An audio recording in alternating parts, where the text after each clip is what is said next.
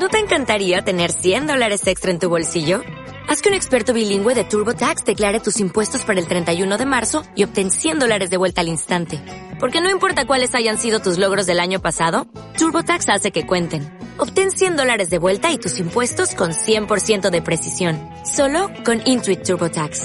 Debes declarar para el 31 de marzo. Crédito solo aplicable al costo de la presentación federal con TurboTax Full Service. Oferta sujeta a cambios o cancelación en cualquier momento. Desde la capital de la República de Guatemala, Iglesia de Cristo Elim Central presenta el mensaje de la palabra de Dios en la voz del pastor general Héctor Nufio. Vamos a orar. Padre, te doy gracias por la bendición que me das de poder compartir y comer junto con tu pueblo de tu palabra.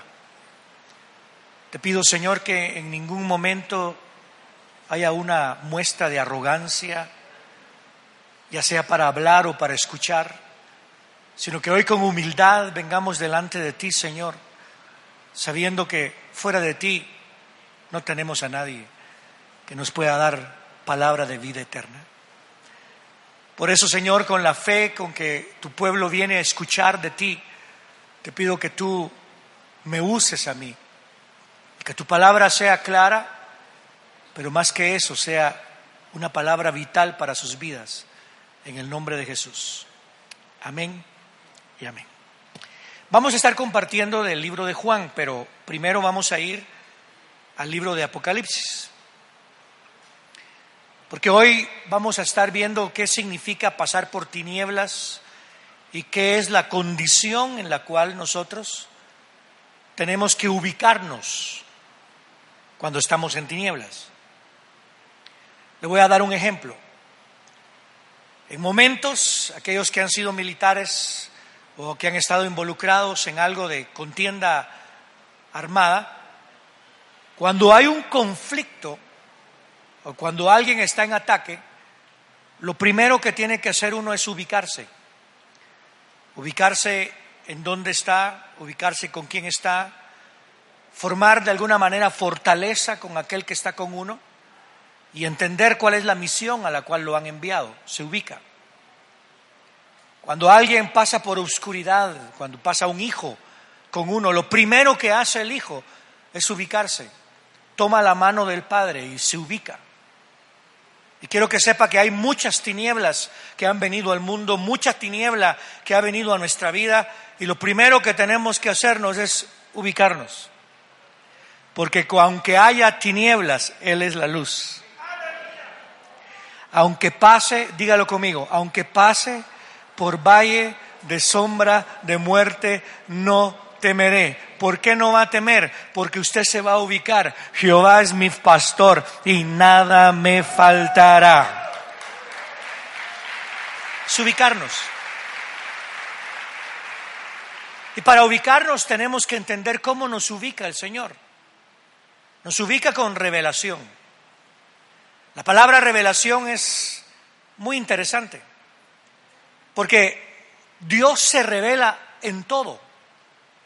Hay una revelación que puede ser apocalíptica, que es cuando una persona dice cuáles son los eventos que vienen, qué es lo que va a ocurrir, y simplemente dice va a haber destrucción, se va a levantar la bestia, van a haber seis, van a haber un sello que se le va a poner en las frentes a, las, a los hombres y mujeres, el 666, y revelación, una parte revelación apocalíptica, de destrucción, pesimista.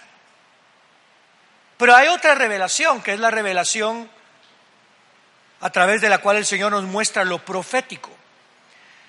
La revelación pesimista, la revelación apocalíptica, nos deja saber todo lo que va a ocurrir, lo malo que va a ocurrir, el dolor que van a sufrir, las desgracias que van a estar surgiendo.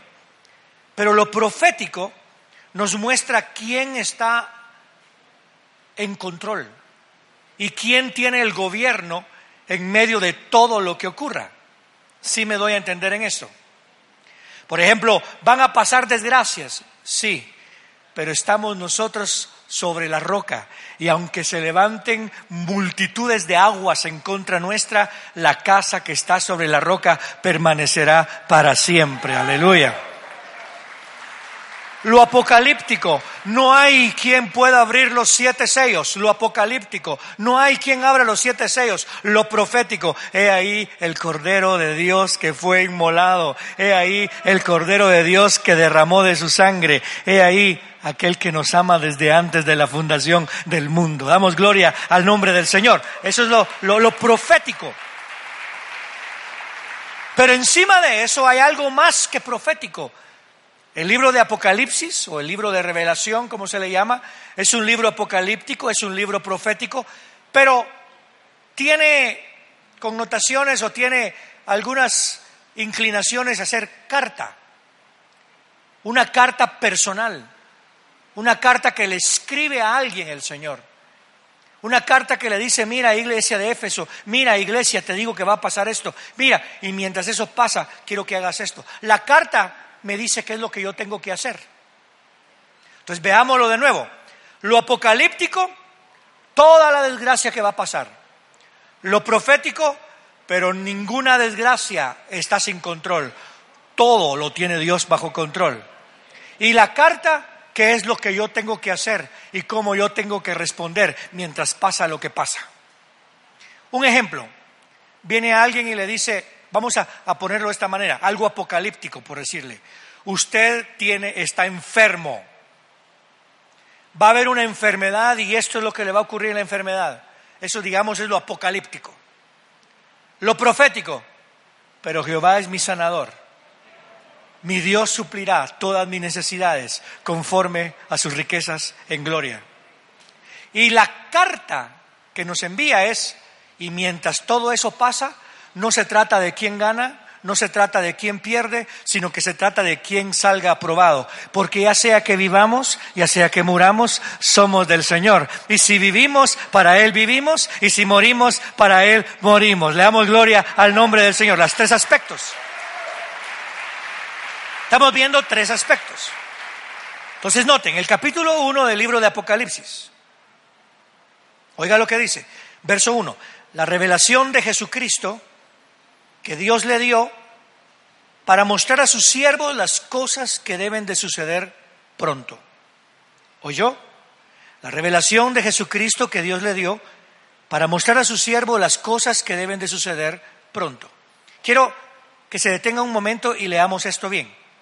Primero, uno cree que es la revelación de todo lo que va a suceder. Yo lo que creo es que Dios le está dejando saber todo lo que va a suceder, pero que nos permite a nosotros ver en medio de todo lo que va a suceder cómo Cristo se revela. ¿Sí me explico? Por eso dice la revelación de Jesucristo. Pase lo que pase, Cristo se va a revelar a mí. Si vivo, Cristo se revela en mi vida. Y si muero, Cristo se revela en mi muerte. Si estoy enfermo, Cristo se me va a revelar en la enfermedad. Si sano, Cristo se me va a revelar. Pero tengo que abrir mis ojos para ver la gloria del Señor. Aleluya. Eso es lo que el Señor nos está implicando ahí. Muy bien. Entonces ahora lo quiero llevar al capítulo, al último capítulo del libro de Apocalipsis, capítulo 22. Y primero quiero leer el verso 6, que me encanta leerlo porque Sé que usted va a guardar la palabra del Señor. Me dijo además, ese es el Señor hablando, estas palabras son fieles y verdaderas. Y el Señor, el Dios de los espíritus de los profetas, ha enviado a su ángel para mostrar a sus siervos las cosas que tienen que suceder pronto. Verso 7. He aquí, vengo pronto. Ese es su Señor el que está diciendo. He aquí, vengo pronto. Bienaventurado el que guarda las palabras de esta profecía, de este libro. Quiero que usted la guarde en su corazón. Quiero que después de esta prédica y lo que le voy a enseñar, usted se lleve la palabra en su corazón. Y cuando esté pasando por lo que esté pasando, usted se recuerde de qué tan bienaventurado es usted, porque la palabra de Dios es para usted y para mí, para que comamos de ella. Muy bien, después lo llevo al verso 16. Yo Jesús he enviado a mi ángel para daros testimonio de estas cosas para las iglesias. Yo soy la raíz y el linaje de David, la estrella resplandeciente de la mañana. Y note, el espíritu y la esposa dicen, ven. El que oye, diga, ven. Y el que tiene sed, venga. Aquí vemos las tres clases de revelación que yo les hablaba. Primero se puede aplicar a que es el Espíritu y la Iglesia la que le dicen a Cristo, ven. ¿Ok? Es una aplicación. Después el que oye le dice a Cristo, ven. Y después hay una invitación al que tiene sed. ¿Ok? Otros lo miran como que la iglesia, el espíritu y la esposa le dice a la gente que tiene necesidad, ven. ¿Me está escuchando? Y después el Espíritu le dice, ven. El que oye le dice, ven. Y creo que se aplican ambas, porque nosotros queremos que venga el Señor Jesús. Pero también queremos que venga, pero también queremos que venga el montón a Cristo Jesús. Entonces vamos a verlo de esta manera. Cuando dice, y el Espíritu y la esposa dicen, ven, esa es a aquella a la cual escribieron la carta. Aquella que sabe que tiene un propósito Aquella que sabe que aunque uno enferme, aunque uno viva, aunque uno muera, el propósito de Dios no se ha terminado para nosotros.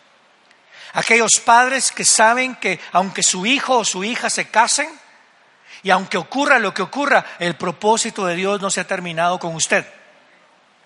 Aquí nos habla a todos los que hemos pasado por circunstancias difíciles, pero sabemos que con todo hemos clamado a Dios y Él nos ha de responder, aleluya.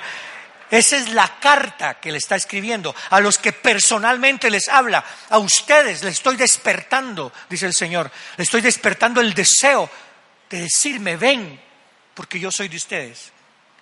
Pero después dice el Espíritu y la esposa dicen, ven, y el que oiga, diga, ven.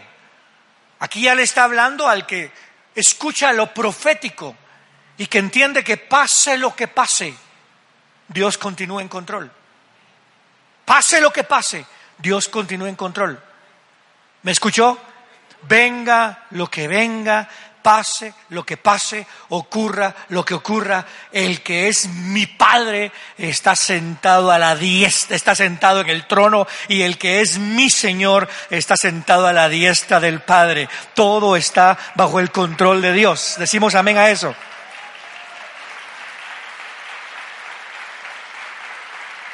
Y entonces les decimos, a aquellos que nada más oyen lo apocalíptico, aquellos que nada más oyen, se va a arruinar el mundo. Y algunos dicen, ¿para qué voy a tener hijos? ¿Para qué los voy a traer a un mundo tan desgraciado? ¿Para qué me voy a casar? ¿Para qué voy a... Párese.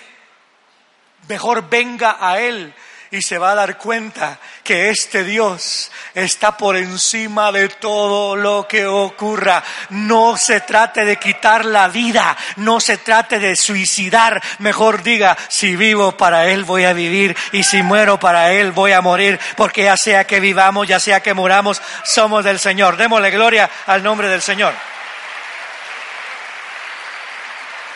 Muy bien. Ya que hablamos de esto en Apocalipsis, ahora lo quiero llevar al Evangelio de Juan, capítulo 11. Y hoy voy a caminar por el capítulo 11 y parte del capítulo 12, porque nos vamos a meter en tiempos de oscuridad y vamos a ver qué conflictos hay en la oscuridad. Los tiempos de oscuridad son muy fuertes. Es más, yo le decía bromeando a los hermanos antier o ayer, póngase a pensar en esto. Cuando vino el tiempo de oscuridad, ¿qué hizo Pedro? Sacó la espada para defender a su Señor y fue avergonzado. Cuando es tiempo de oscuridad, en lo menos que usted puede confiar es en su propia fuerza. Aunque todos te dejen, Señor, yo no te dejo. Aunque todos te abandonen, yo soy macho, Señor, yo no te abandono. Aunque vengan un montón, yo saco mi espada y van a ver, estos no saben con quién se metieron, Señor. Mejor baja la voz y humíate. Y mejor ora para no caer en tentación. en el momento más oscuro, ningún discípulo trajo a nadie a Cristo. El único discípulo que trajo a alguien a Cristo fue Judas. El más cariñoso fue Judas. Por eso es que usted no debe de usar su mente, no debe de usar su razonamiento en las cosas espirituales, simplemente déjese guiar por el Espíritu Santo y confíe en el que le amó desde antes de la fundación del mundo y diga, todo lo puedo en Cristo Jesús que me fortalece. Le damos ese aplauso fuerte al Señor. Pues hoy vamos a ver en Juan 11, vamos a ver cómo se camina en esa oscuridad. Vamos a ver a Cristo caminando en esa oscuridad. Pero quiero que entienda algo. La palabra oscuridades o tinieblas es muy importante. En el hebreo hay dos palabras que se utilizan para tinieblas. Una específicamente es para las tinieblas del enemigo, pero la otra es específicamente para dejar de saber que en medio de esas tinieblas hay un lugar para Dios. ¿Sabe usted cuál era el lugar más oscuro del tabernáculo? El lugar santísimo. ¿Y sabe por qué era el lugar más oscuro? Porque delante de Dios nada habría. Y en medio de ese tabernáculo, el Señor levantó un candelabro para que todos vieran dónde estaba el arca del pacto en medio de sus tribulaciones, en medio de todo, ahí está el Señor. Dios asombra porque Él se manifiesta donde más oscuro está. Es más, usted bajó hasta lo más profundo del lodo y de ahí lo sacó su Señor.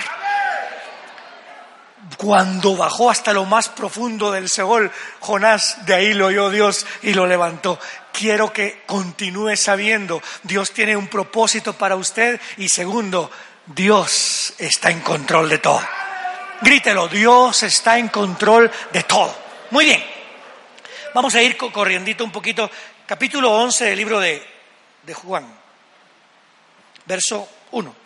Estaba entonces enfermo un hombre llamado Lázaro de Betania, la aldea de María y de su hermana Marta. María era la que ungió al Señor con perfume y secó sus pies con sus cabellos. Eso sucede luego. Y Lázaro, que estaba enfermo, era su hermano.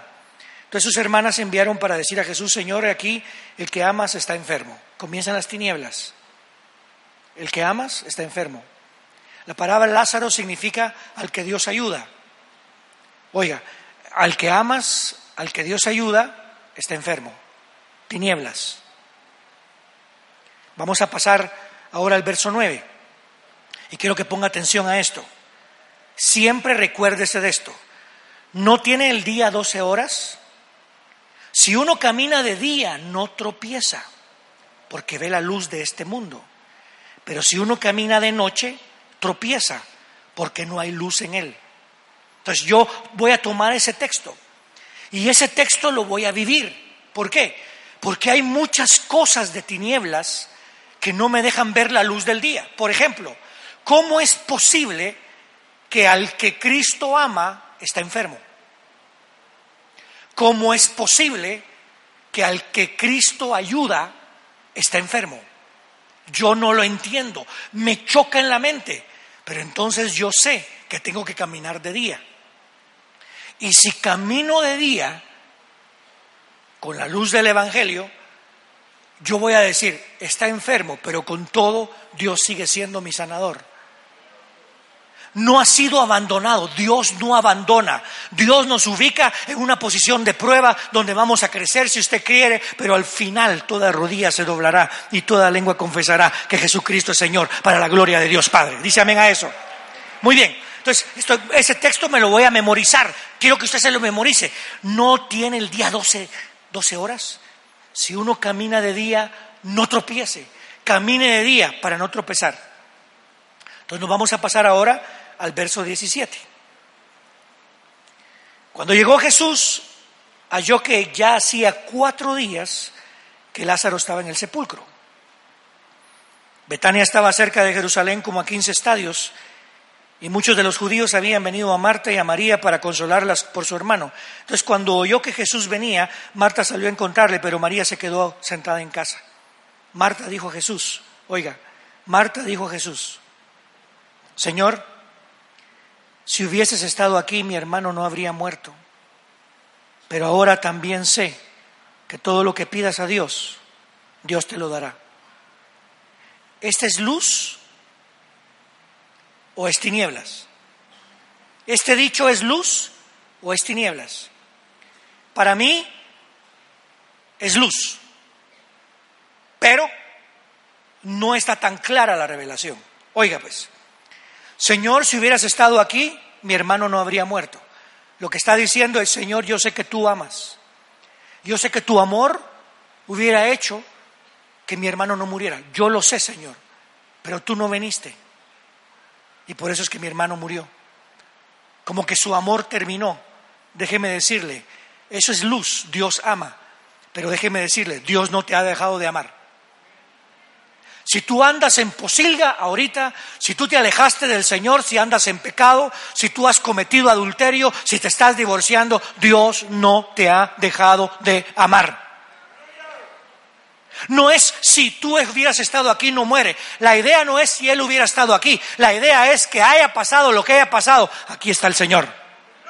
Aló, aquí está el Señor. Aquí está Cristo ahorita. ¿Cuántos creen eso? Aquí está el Señor para rescatarte. Métete en la luz. Métete en la revelación. Aquí está el Señor. No tienes que esperar para mañana, no tienes que esperar para ir a un lugar, no tienes que esperar para ir a otro templo, no tienes que esperar a un ministro. Todo lo que tienes que hacer es creer que aquí está tu Señor. Aleluya.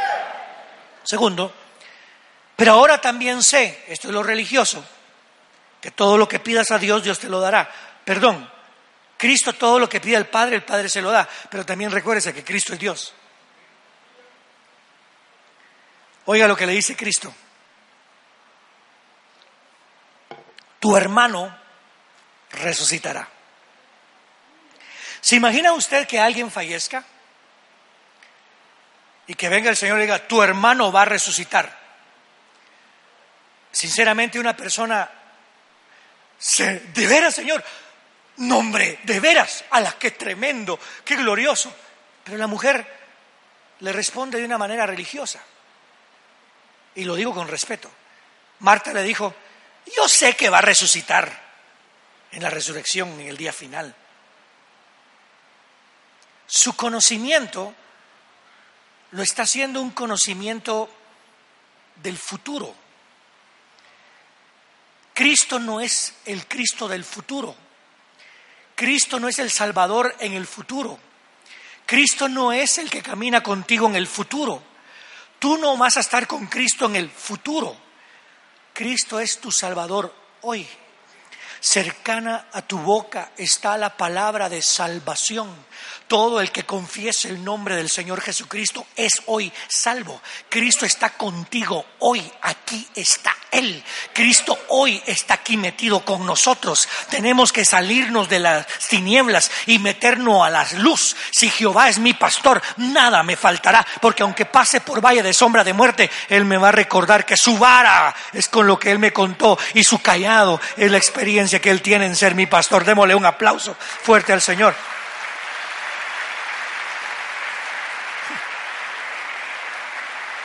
Ahora oiga, el responsable de todo para la mujer era Cristo. Si tú no hubieras estado, si hubieras estado aquí, mi hermano no muere, pero mi hermano murió. Entonces le dice, Cristo va a resucitar. Yo sé que va a resucitar en el día final. Entonces Jesús le responde, oiga, yo soy la resurrección y la vida. La resurrección no es un simple acontecimiento. La resurrección es una persona. Yo soy la resurrección y yo soy la vida. El que cree en mí, no el que crea, le va a pasar esto. No, el que cree en mí, aunque muera, vivirá. Y todo aquel que vive y cree en mí, no morirá para siempre ¿Crees esto? Y aquí Cristo lo está, la está ubicando porque la quiere sacar de la, de la tiniebla. Una tiniebla de dolor, una tiniebla de confusión, una tiniebla de que yo envié a mis siervos y él no vino. Una tiniebla de decir, yo entiendo la religión, yo entiendo que eventualmente, pero mi hermano se murió. Entonces Cristo la va a ubicar y le dice, mírame, no te preocupes porque no estaba aquí, aquí estoy. Y quiero que pienses, yo soy la resurrección, no es algo que produzco. Yo soy la resurrección. Y Cristo no había muerto. Cristo no había muerto. Pero Él dice, yo soy la resurrección, yo soy la vida. Y le dice, el que cree en mí, hoy, aunque muera, vive para siempre. Y entonces la ubica y le dice, ¿crees esto? Y aquí es donde me emociona. Dígale a su vecino, ¿crees tú en Jesús? Mire, la pregunta es importante, así que no se la tire de chanfle. Hable, ¿crees en Jesús? Otto, ¿crees en Jesús? Hermano, volteese a alguien y pregúntale, ¿crees en Cristo? ¿Crees en Jesús? Esa pregunta es importante. Porque aquí lo que le está diciendo el Señor es, ¿crees esto? Lo que yo te digo, que yo soy la resurrección, que yo soy la vida. ¿Por qué le pregunta? Porque uno se da cuenta que en las tinieblas la incredulidad es progresiva. ¿Me escuchó? La incredulidad es progresiva. Y el creer también es progresivo. O sea que estamos viendo que cuando uno está en incredulidad, uno progresivamente comienza a alejarse del Señor. Pero cuando uno está creyendo, progresivamente se acerca más al Señor. Por eso es que la fe necesita un compromiso a seguir creyendo y a seguir conociendo. ¿Tiene usted esa clase de creer? Si no la tiene, obténgala hoy de parte del Señor.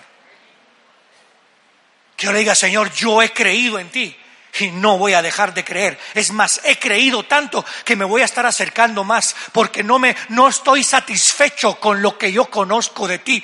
Quiero conocerte más, Señor. Quiero más revelación, quiero más de lo que tú eres. Quiero saber quién eres tú. Quiero amarte más. ¿Cuántos quieren más de eso? Dele gloria al nombre del Señor. Queremos más de ti. Entonces está exigiendo un compromiso. Entonces yo vengo y le digo, Cristo, creo en ti. ¿Crees en mí? Creo en ti, Señor. Muy bien.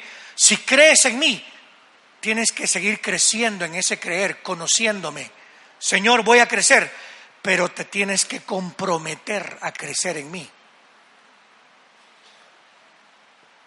Es que la fe que, que, a veces nos enseñan, o que hemos aprendido en el mundo, es una fe sencilla, es solo de creer sin compromiso. Es solo de creer. Yo, yo creo, sí, sí, yo creo en Dios. Sin compromiso. Ahora usted se tiene que comprometer. Señor, yo soy de los que cree. Yo soy de los que me he comprometido a seguir creyendo siempre, hasta el fin. Yo no me echo para atrás, Señor. Y no lo hago por mi valor ni por mi fuerza, porque no quiero ser igual Pedro? Lo hago porque sé que tú me conociste a mí. Esa es la forma de salir de las tinieblas. Que pase lo que pase, usted va a seguir creyendo. Sigamos leyendo, pues. En el capítulo 11 de Juan. Le dijo, oiga lo que le dijo Marta. Sí, Señor, yo he creído en el pasado que tú eres el Cristo, el Hijo de Dios, el que había de venir. Eso es lo lindo. Cuando ella dice, yo estoy comprometida a esto, entonces yo no voy a andar pensando, ¿y por qué Dios no me vino a salvar? ¿Y por qué Dios no me rescató? ¿Y por qué Dios permitió eso? Hermano, usted ya no es de esos, por favor. Como dijo mi abuelita, sea macho. Usted no es de esos. Si Dios hubiera estado aquí, no me pasa esto. Si Dios me hubiera estado aquí, perdone, yo entiendo eso y me duele el corazón por la gente que lo dice, pero usted no es de esos. ¿Aló? Usted no es de esos. Ay, ¿por qué me quitaron el trabajo? Ay, ¿por qué? Usted no es de esos. Usted es de los que ha dicho, yo he creído que tú eres el Cristo, el Hijo del Dios viviente, el que había de venir. Yo he creído y estoy comprometido. Oh, démosle gloria al nombre del Señor. Es lo que usted ha creído. Uh. Esa es luz. Y cuando hubo dicho esto, fue y llamó en secreto a Marta, a María, perdón. María llegó, habló lo mismo. En el verso 34 el Señor dice, ¿dónde le habéis puesto? El Señor sabía dónde le habían puesto. Y le dijeron, Señor, ven y ve. Y el verso 35 dice, Jesús lloró. ¿Por qué lloró? Porque hay mucha tiniebla. Y porque el tiempo de las tinieblas se dejaron venir. Porque sabe que sus discípulos van a fallar, pero la gente a la cual él vino a revelarse lo va a echar fuera. Lloró. Y cuando lloró, la gente comenzó a decir, miren cómo le amaba. Todo es humano, todo lo ponemos humanamente. Si Dios me ama, me va a dar mi novia. Si Dios me ama, me va a dar pisto. Si Dios me ama, mírame, hermano, por favor. Yo una vez estaba pasando por un problema en Chicago, un problema bastante fuerte, y le dije, Señor, si me amas, haz esto, si me amas, haz esto. Y el Señor me habló a mi corazón, gracias a Dios que Dios nos habla el corazón y me dijo, yo no tengo que probarte nada, no tengo que hacer nada para probarte que te amo, porque ya te lo probé. De tal manera te amé que di a mi Hijo unigénito para que tú creyendo en Él no te pierdas, mas tengas vida eterna.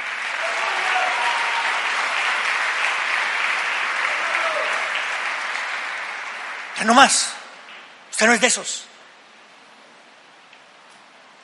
Jesús conmovido otra vez dentro de sí fue al sepulcro. En una cueva y les dice quiten la piedra. Y Marta, la hermana del que había muerto. ¿Qué título era la hermana del que había muerto? En vez de decir la hija del que estaba vivo, la que cree en el que es la resurrección. Usted sabe, mi madre falleció el año pasado, pero yo no soy el hijo de la mujer que murió. Yo soy el hijo de aquel que la trajo a los pies de Cristo para que aceptara al Señor Jesucristo. No estoy poniendo de menos, no estoy poniendo de menos el ser hijo, no estoy haciendo eso, no me vaya a malentender. Pero oiga, Marta, la hermana del que había muerto, en vez de decir Marta, la discípula del que es la resurrección y la vida. Eso es lo que yo quiero ser, es lo que yo quiero caminar. Yo no quiero ser Daniel al que tiraron al pozo de los leones. Yo quiero ser Daniel al que nunca estuvo solo en el pozo de los leones. Yo no quiero ser José al que lo metieron a la cárcel. Yo quiero ser José al que le pertenece, el que le pertenece a aquel que es Señor aún sobre Faraón y sobre toda criatura. Eso es lo que yo quiero ser. Entonces viene y le dice, Marta le dice, Señor, ya hiede. Jesús le dije, le dice, ¿no te he dicho que si crees verás la gloria de Dios? En medio de tanta tiniebla, ¿no te he dicho que si crees verás la de Dios, la gloria de Dios? Otras versiones dicen, ¿no te he dicho que es creyendo que se ve la gloria de Dios? ¿No te he enseñado que es creyendo que se ve la gloria de Dios? Y por favor entienda, la gloria de Dios no es Lázaro resucitado, la gloria de Dios es Jesús conmigo en el sepulcro. Creo que ya le conté esto una vez. Cuando yo era novio de, Marilyn, mi esposa, tenía como 16 años. Y estaba yo con ella y pasaron americanos altos, fuertes, sí. Pasaron, yo no hablaba inglés, pasaron y le pasaron diciendo cositas a mi novia. Y yo soy de esa capa. Me puse enojado, hermano, me paré. Y, ¿qué, qué? Y comencé, y yo no era evangélico, ¿ok? Así que imagínense. Y comencé a gritarles y todo. Y los chavos, eran tres, se pararon. Y se me quedaron viendo, y yo, y ellos grandotes, y se vinieron caminando en contra mía. Y yo, venga pues. Y de repente se pararon. Dieron la vuelta y se fueron. Y yo, aleluya. No dije aleluya. Yo feliz. Cuando me volteo, el tío de Marilyn estaba con ella, con una pistola así.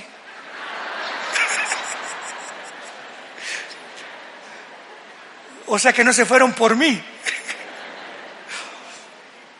Déjeme decir una cosa, mi amado hermano. Si Dios con nosotros, ¿quién en contra de nosotros?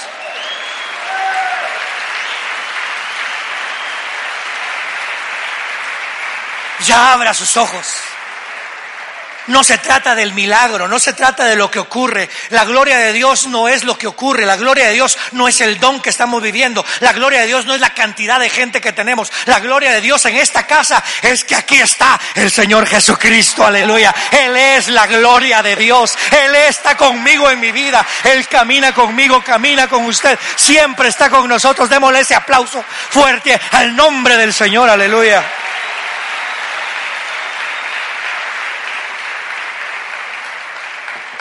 En medio de todas esas tinieblas.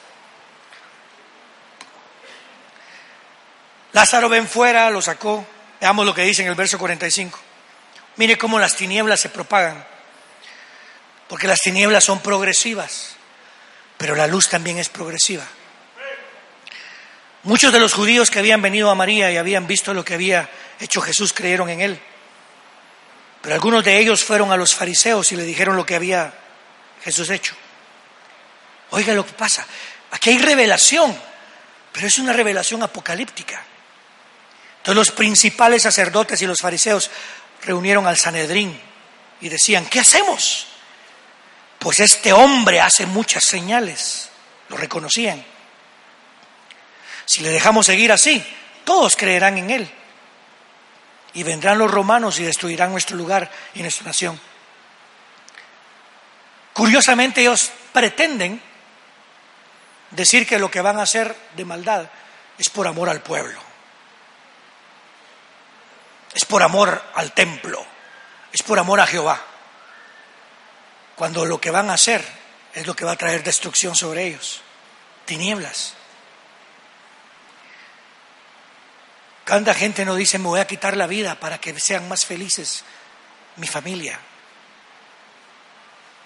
Mi madre adoptiva dijo, me voy a matar para que todos vivan en tranquilidad.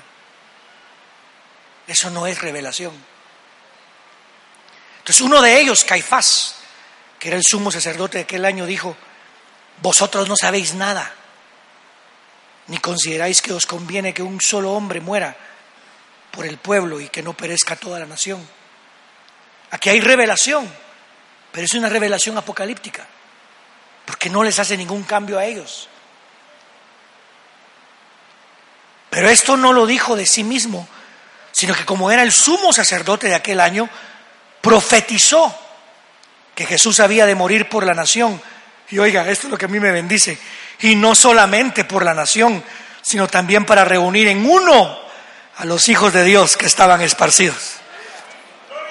O sea que ya estaba dispuesto que Israel negara al Señor para que entonces nosotros pudiésemos entrar los gentiles y entonces ahora haya libertad para nosotros. Ahora no hay ni judío ni gentil, somos el Israel de Dios, aleluya. Todos bajo la sangre de Cristo, somos cuerpo de Cristo. Ese aplauso fuerte al Señor. Pero ¿quién es la luz? Jesús es la luz.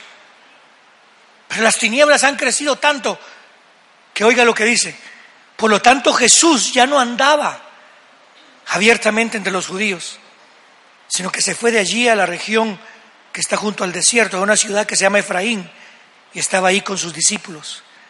Ya estaba próxima la Pascua de los judíos, y muchos subieron de esa región a Jerusalén antes de la Pascua para purificarse. La gente buscaba a Jesús y se decían unos a otros estando en el templo, ¿qué os parece? que tal vez ni venga a la fiesta. Los principales sacerdotes y los fariseos habían dado órdenes que si alguno supiese dónde estaba, lo informase para que le tomaran preso. Quiero que note esto. La luz se esconde. Ya no hay, no razón, sino que la gente ya no quiere la luz, ya se alejó de la luz, ya decidieron que van a matar la luz y la incredulidad es progresiva. Créame, la incredulidad es progresiva. ¿Será que Dios me ama? Usted sabe que sí, pero ¿será que Dios me ama? Después dice, yo creo que Dios ama más a aquel que a mí. Después, a saber si Dios está conmigo. Después, a saber si soy salvo. Después, a saber si hay Dios. Eso duele. Jesús sabiendo que mostrando quién era Él, mostrando resurrección, la incredulidad iba a ser tan progresiva que no solamente iban a tratar de matarlo a él, sino de matar a Lázaro también. Ese era el momento más difícil. Es la última, la última semana y media de la vida de Cristo en la tierra. Y la incredulidad era muy fuerte. Yo he pasado por momentos muy groseros, créame. Y sé los momentos groseros que muchos de ustedes han pasado. Cuando yo estaba pasando por momentos difíciles y miraba a gente que pasaba por momentos peores que los míos y me venía a hablar, le decía, Señor, gracias. Porque esta gente no se da por vencido. Si algo he visto yo en esta casa, es gente que dijo, no, yo persevero, yo sé en quién he creído, yo ya hice el compromiso. Eso me asombra. Pero también sé que habemos muchos que pasamos por momentos difíciles, desafiantes. Bajamos las manos, lloramos. Señor, ya no sé qué creer. ¿Y sabe que lo lindo? Dios no te desecha. Tal vez te regañe un poquito. ¿Sabe cuál es el regaño que te va a decir? No te he dicho que es creyendo que se ve la gloria de Dios. Porque a mí me lo ha dicho. Yo sé que lo hemos puesto con canto, ¿verdad? No he dicho, no, hermano. Yo me imagino a Cristo. Cuando le dijo Marta, Señor, ya hiede, se volteó Jesús. No te he dicho que es creyendo que se ve la gloria de Dios. Y Marta dijo, muevan la piedra, por favor. A mí me ha hablado así el Señor. ¿A cuántos les ha hablado así el Señor? Y han movido la piedra y han visto la gloria de Dios. No a Lázaro resucitado, a Cristo a la par mía. la gloria al nombre del Señor. A Cristo a la par mía.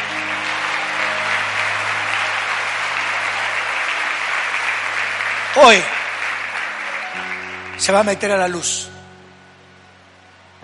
se va a meter a la luz. No le estoy pidiendo, por favor, venga a la luz. Le estoy diciendo, métase a la luz. Pastor, es que usted es mandón. No. Poquito.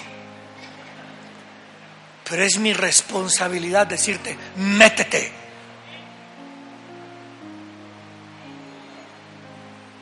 Métete.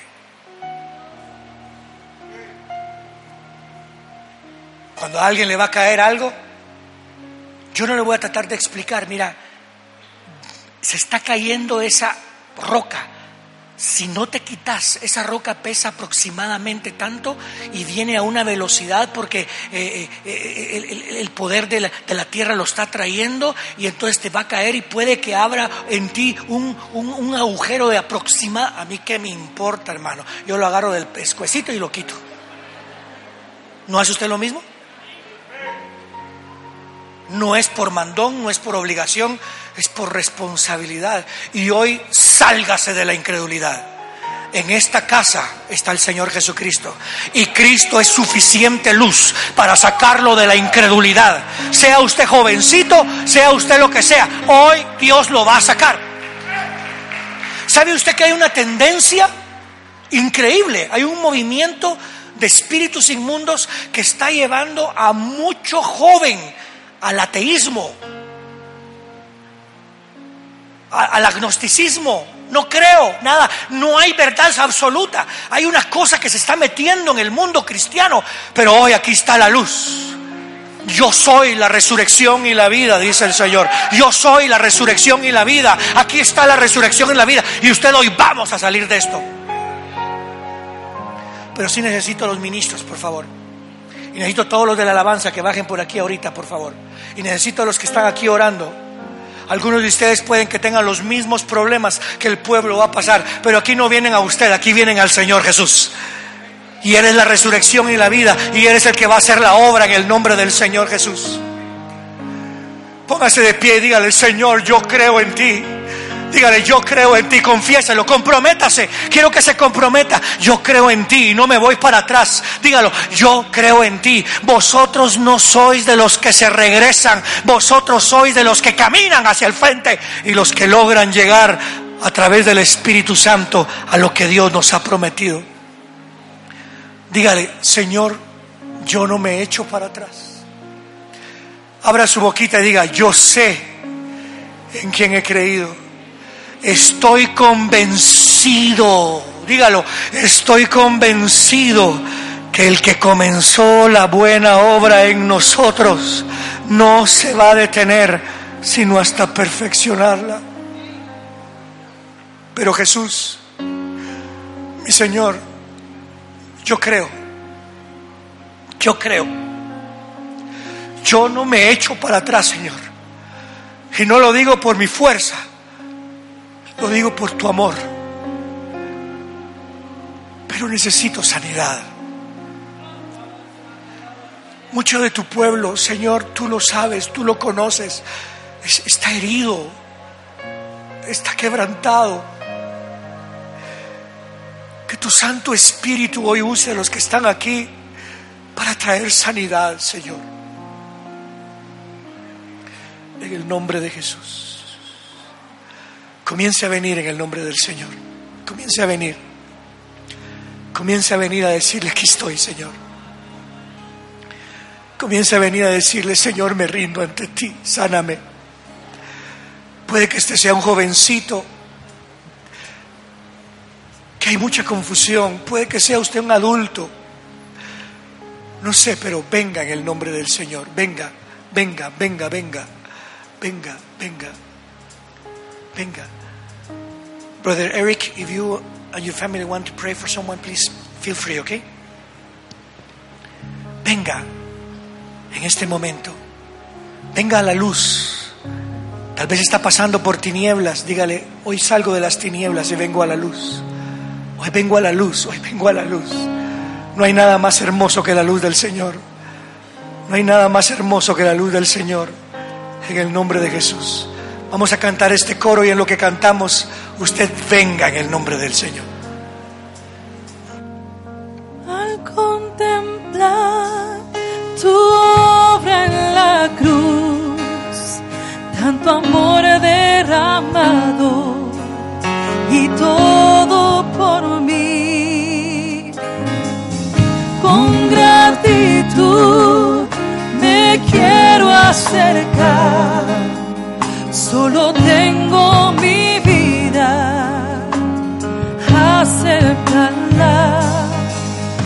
sé cómo expresarme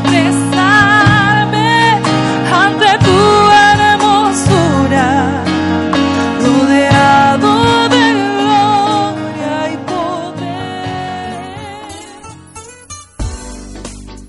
Usted escuchó el mensaje de la palabra de Dios desde Iglesia de Cristo Elim Central, en la capital de la República de Guatemala.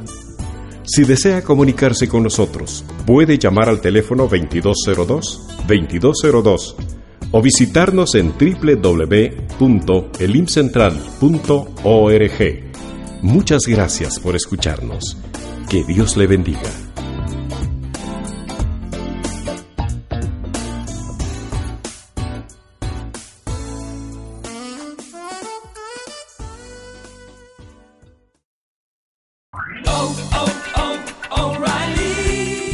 ¿Necesitas ayuda? En O'Reilly Auto Parts te ayudamos. ¿Necesitas algún consejo? Te aconsejamos. Nuestros profesionales en autopartes están siempre disponibles para ayudarte a encontrar lo que necesites. Excelente servicio al cliente es solo una de las ventajas que ofrece O'Reilly Auto Parts. Los profesionales en autopartes. Oh, oh, oh, O'Reilly Auto Parts.